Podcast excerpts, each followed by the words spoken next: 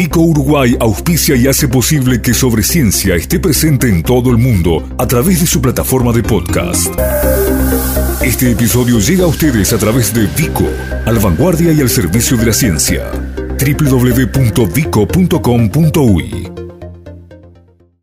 En el año 2021, durante el primer ciclo de Sobre Ciencia, invitamos a quienes ven este programa a participar de lo que iba a ser en ese momento una investigación, la primera vinculada a los gatos domésticos en nuestro país. Junto con eso emitimos un informe que en ese momento elaboró Alexandra Perrone sobre lo que tenía que ver con, bueno, eh, el vínculo humano-gato, apego y demás. Pero, insisto, se estaba elaborando, se estaba gestando una investigación que tenía un objetivo de interesar a 300 y pico, 400 personas como para que completaran los datos y en base a eso poder avanzar en este estudio. Eh, el número fue altísimo, eh, más que cuadruplicó el mínimo necesario y eso ya nos está diciendo algo. Eh, aunque suene raro, casi todos tenemos un gato en casa o eso parece ser. Eh, los datos hablan de 700.000 gatos más o menos en el 2017. Uno supone que son muchos más. Florencia Barrios, eh, tú llevaste adelante esa investigación. Bienvenida sobre Ciencia y gracias por acompañarnos. Muchas gracias, gracias por recibirme. Bueno, sí, se nos fue de las manos. La idea era hacer una investigación de apego, trabajar con vínculo humano-gato y de repente estas 340 encuestas que precisábamos se tornaron 2.561 y eso, bueno, en sí misma se tornó mi tesis de grado porque es muy importante conocer esta población de gatos y bueno, terminó siendo uno de los estudios más grandes de gatos de la región y el más grande de Uruguay. Claro, en proporción en cuanto a la cantidad de habitantes y todo, es un número impresionante. Sí, sí, capaz que no suena tan grande, pero es enorme, sí. Eh, a ver, hemos visto encuestas, no sé, de candidatos, de, votaciones electorales con menos datos que Exacto. Sin duda que fue un gran... Eh, Florencia, ¿por qué es importante conocer, por qué es importante bajarlo a Uruguay? En realidad hablamos de una un cambio en el rol del gato en la familia en, el mundo y en Uruguay. El gato es la mascota más popular del mundo. Cuesta creerlo en Uruguay, nos, nos, nos, costó llegar, pero la realidad es que lo vemos más en la clínica, vemos que el vínculo es otro y necesitamos conocer a estos pacientes. No solamente su estado de salud, sino qué vínculo tienen con su tutor. Por ejemplo, una de las preguntas que hacemos es ¿cuánto juega este, este gato? Y vos decís, está, pero ¿será tan importante saber? Claro que sí. Saber que el gato juega es un indicador de bienestar. ¿Qué tanto bienestar tiene? Tienen estos gatos en Uruguay. Y está, está buenísimo conocer todas estas cosas y caracterizar la población, ¿no? Como los censos en el humano. Exactamente. Eh, hay todo un tema que tiene que ver desde lo sanitario a lo que decís, al bienestar. Exacto. Eh, hay un gran rol del gato como animal de compañía y también en el vínculo con el humano es fundamental en ese sentido. Sí, exactamente. En realidad nosotros también nos enfocamos en la parte sanitaria porque bueno, eh, es, muy importante. Eh, necesitamos saber qué tanto cuidado sanitario tienen estos animales, si tienen las vacunas al día, las desparasitaciones, qué enfermedades son las más prevalentes para que la gente que realmente trata a estos pacientes en la clínica, los veterinarios, los enfermeros, conozcan cuál es la incidencia de determinadas patologías en esta población, si es igual que en otros países o no, si es diferente, cómo, tenemos que abordar este paciente que llega a la clínica, si realmente este, esta población está vacunada o no. Nos va a dar mucha, mucha información valiosa eso. Si te parece, empezamos a ver las placas con los resultados del estudio de la investigación y arrancamos por un tema muy básico, ¿no? Eh, gatas y gatos. Vemos la, primera placa y, nos contás un poco si eso responde a, datos internacionales, porque hay más hembras que machos. Sí, en realidad es igual que eh, a nivel internacional, 53% de hembras, 47 de machos. Es bastante, es lo que está en la bibliografía. Sí, es lo que esperábamos. Lo que sí está bueno es que, por ejemplo, sabemos que las hembras son más longevas, las vemos representadas Em, a, los, a, los, grupos más grandes en, los animales más longevos. Entonces, saber si estos animales están viviendo más porque son hembras o por alguna otra razón. Así que hay otra cosa para investigar también. Está bien. Eh, antes de pasar a, la placa que sigue, hay un tema que, sobrevuela y bueno, muchas veces se sacrifican a las crías y demás. ¿Puede haber eh, algo de esto también, de preferir las hembras por sobre los machos en esto? Llegar a ser, sí. Igual no creemos que a, nivel de población afecte tanto, pero sí puede ser que haya un tema de control poblacional o que, por ejemplo, estén naciendo más hembras y al momento de adoptar haya más hembras. Está bien. Vemos la segunda placa y, justamente hablamos de, la natalidad y del tema de eh, la superpoblación y las castraciones. Exacto. Tenemos un 84% de gatos castrados y un 16% de gatos no castrados. Números muy similares a los de primer mundo, Estados Unidos, Inglaterra, que son bueno quienes tienen estos censos muy grandes, este, que realmente tienen mucha información. Entonces, está buena esta información para encarar campañas de control poblacional. Y no digo campañas de esterilización, de control poblacional. Eh, porque no es lo mismo castrar que hacer control poblacional. Está bien. Eh, la tasa de, gatos y gatas sin castrar en Uruguay es relativamente alta, digamos, ¿debería ser menor? No, en realidad tenemos altísima eh, tasa de animales castrados, ah, muy alta, eh, en extremo alta. Eh, porque si tenemos tantos gatos castrados, tenemos esta sobrepoblación? Eh, capaz que el encare podría ser trabajar más con lo que son las colonias, animales que no tienen tutor, porque estos números nos están diciendo que los animales con tutor están castrados en general, o sea, un número muy grande. No son ellos los que nos están generando el problema de sobrepoblación. Ok, está claro. Eh, pasamos a hablar de razas. Eh, también uno está más acostumbrado a hablar de razas en perros y no tanto en gatos. Sí. y ahí está un poco la respuesta, ¿no? Exacto. Tenemos 94% de gatos que son cruza y solo un 6% de gatos de raza pura. Obviamente que bueno, están sobre representados por los gatos siameses, que son los que están más eh, en la población. Pero bueno, eh, esto sí es un poco diferente a lo que es internacionalmente. Capaz que no sabemos si es que por un tema de cómo se completaron los formularios, pero la realidad es que con un nene tan grande como manejamos nosotros, esto es muy representativo de la población, así que no sabemos por qué hay tan poquitos gatos de raza, capaz que o algo en el, manejo de la difusión. Pero bueno, sí, la realidad es que tenemos un 6% nomás de gatitos de raza. Esto no está en la encuesta, pero ¿no será que hay más gatos que se regala que, que se compra? Sí, bueno, sí. Nosotros tenemos una tasa de compra de, gatos particularmente muy baja. No se compran muchos gatos. Después veremos si eso es bueno o es malo. Sí, es una discusión que puede extenderse. sí. Está bien. Y dentro de esta pregunta después viene la de los colores.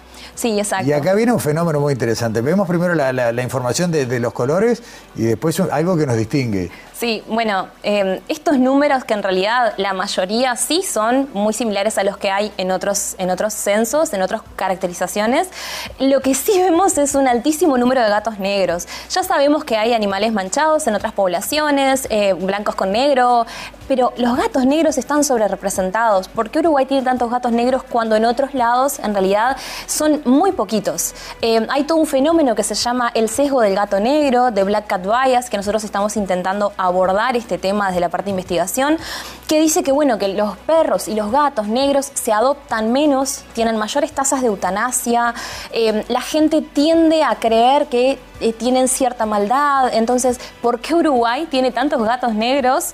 ¿Los estamos adoptando más? ¿O están naciendo más? O sea, al momento de adoptar hay más oferta y los adoptamos más.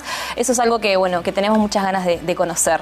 O sea que eh, dentro de los resultados que llaman la atención de esta primera investigación profunda, cuantitativa de población de gatos en Uruguay, nos distingue sobre el resto del mundo la cantidad de gatos negros. Sí, capaz que somos solidarios, así como somos con la gente, también con los gatos negros. Bueno, vamos a verlo del lado, está bien. O por lo menos menos supersticioso. Sí, exacto, sí, eso, seguro. Eso sin duda, está buenísimo. Eh, mi gato se porta mal. ¿Cuántas veces he escuchado eso, no? Eh, sin embargo, la mayoría de los, de los tutores piensa que su gato no tiene problemas de comportamiento. Sí, sí. De todas formas, tenemos una incidencia del 33% de tutores que reportan problemas de comportamiento. Y es importante hacer esta distinción porque un reporte de tutor no es lo mismo que un diagnóstico de un veterinario que sea etólogo.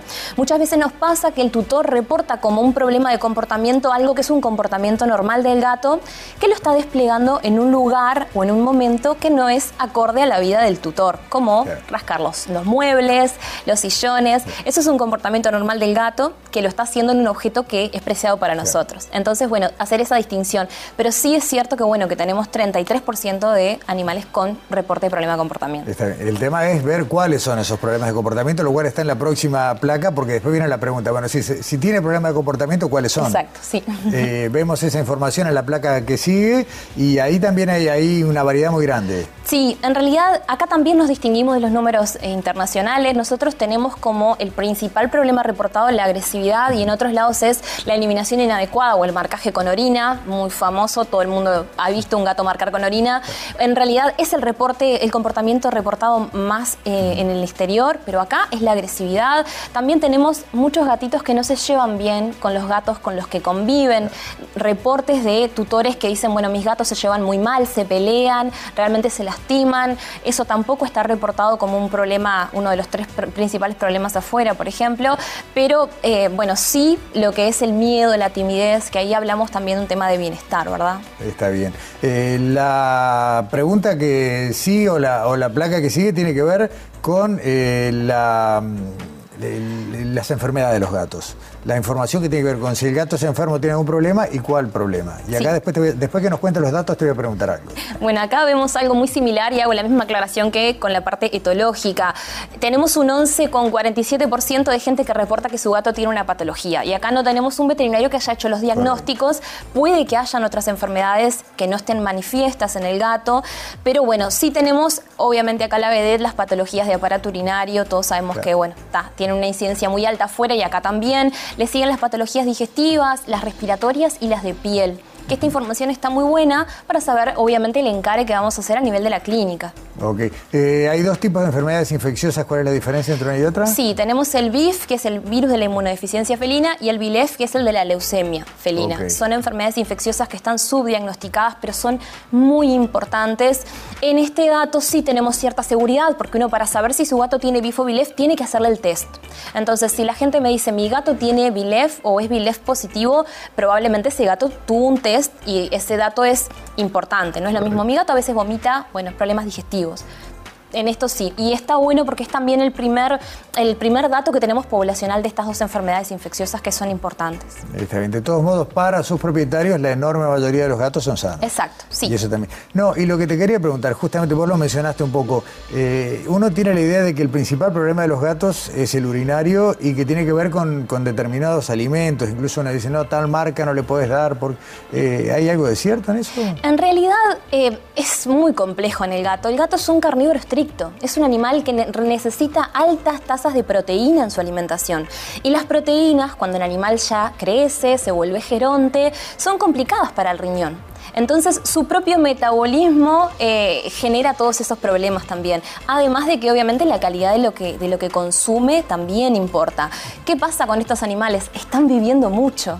Animales que en vida feral, sin cero contacto humano y medicina preventiva, viven dos, tres años, cuatro. Y un animal bien cuidado, un gato bien cuidado, puede vivir 20 años. Entonces, bueno, de algo se tienen que morir, pero bueno, sí, generalmente es de patologías eh, urinarias. Y aparecen ahí los problemas. Florencia, ¿cómo sigue esto? Porque vos siempre dijiste, bueno, este es un primer estudio, es un acercamiento, ¿por dónde continúa? En realidad vamos a hacer el estudio de apego que queríamos hacer, nos interesa mucho, una de mis cotutoras, mis tutores son maravillosos, les quiero mandar muchos saludos porque son unos genios, una de mis cotutoras es la referencia mundial en lo que es apego y vínculo humano-gato, eh, su equipo en realidad, y queremos investigar eso, era como que lo primero que queríamos hacer, así que vamos a seguir por eso. La gente que se ofreció a participar probablemente la estemos contactando y bueno, continuar por ahí. El sesgo del gato negro también es otra rama que queremos continuar investigando y bueno, vamos a trabajar mucho en gatos.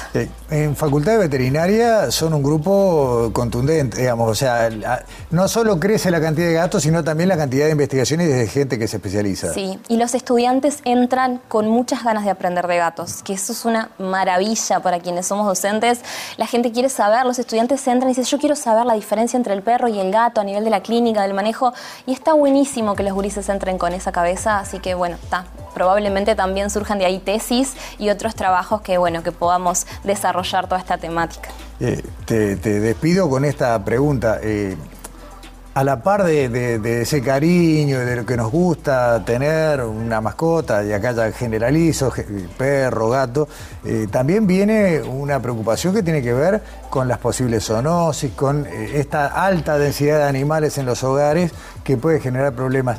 Eh, en tu experiencia cotidiana, ¿notas que que en promedio tenemos conocimientos sobre cómo mantener también eh, determinada higiene, el cuidado del animal, las vacunas, todo lo necesario para que puedan convivir tan cerca de nosotros diariamente? En realidad, nosotros lo que vimos a nivel de, este trabajo es que la gente cree que su gato tiene eh, las desparasitaciones al día y las vacunaciones al día, y en realidad cuando tú le preguntas la frecuencia, la frecuencia no es suficiente. La frecuencia es muy, muy larga, por ejemplo. Gente que te dice, mi gato está desparasitado y lo, lo desparasita una vez al año. Y ese gato hace vida en el exterior de la casa sin control. Ese gato está expuesto a parasitosis, está expuesto a enfermedades infectocontagiosas, muchas de ellas son zoonosis y son gatos que además nos reportan en la tesis que duermen en la cama. Entonces, bueno, hay, que también ahí trabajar un poco en lo que es la educación de la población. Facultad está trabajando en eso, vamos a dar charlas a tutores gratuitas, libres, para tratar de, bueno, mitigar los posibles problemas que puedan surgir de ahí. ¿Y cada cuánto hay que desparasitar un gato que hace vida al aire libre? Y en general lo recomendable son cada cuatro meses. Bien.